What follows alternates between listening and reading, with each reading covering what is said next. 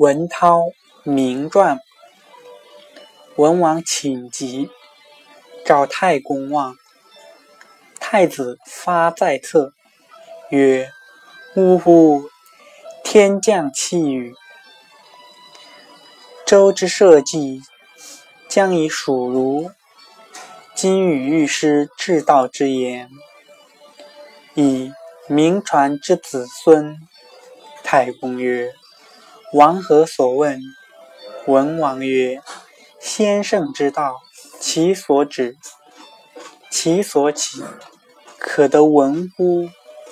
太公曰：“见善而待，识智而宜，知非而处，此三者，道之所指也。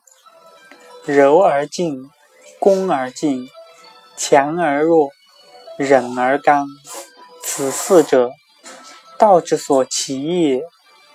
故益胜欲则昌，欲胜益则亡，敬胜怠则急，怠胜敬则灭。